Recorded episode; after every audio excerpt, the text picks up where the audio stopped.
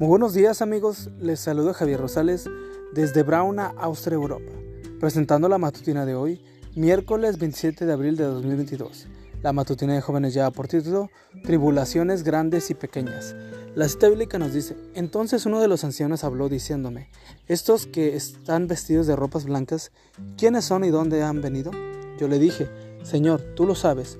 Él me dijo, estos son los que han salido de la gran tribulación han lavado sus ropas y las han blanqueado en la sangre del Cordero. Por eso están delante del trono de Dios y lo sirven día y noche en su templo. El que está sentado sobre el trono extenderá su tienda junto a ellos. Apocalipsis 7, 13 al 15. Aunque era niño ya sabía que se puede sufrir cuando se es cristiano y se tiene que vivir en medio de quienes no lo, lo son. Si salía para la iglesia, su mamá caminaba detrás de él gritando, Este es mi hijo, se volvió loco, ahora es evangélico, y ahora le lavaron el cerebro. No come cerdo, dice que el viernes después de las seis ya es sábado y toda la plata que recibe se la lleva al pastor. Definitivamente está loco de remate.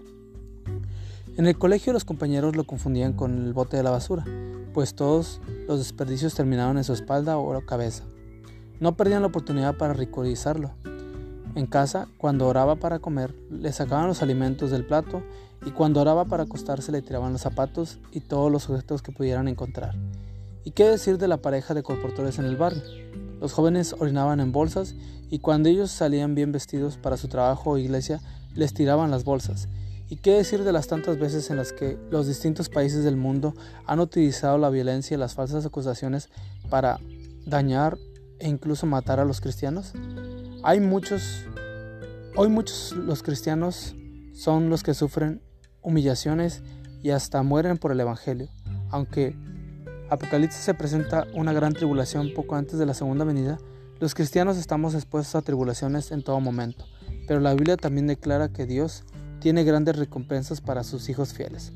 Hoy Dios te dice, mantente fiel sin importar las circunstancias y recibirás la vida eterna.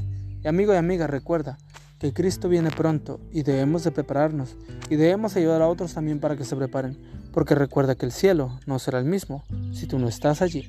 Nos escuchamos hasta mañana. Hasta pronto.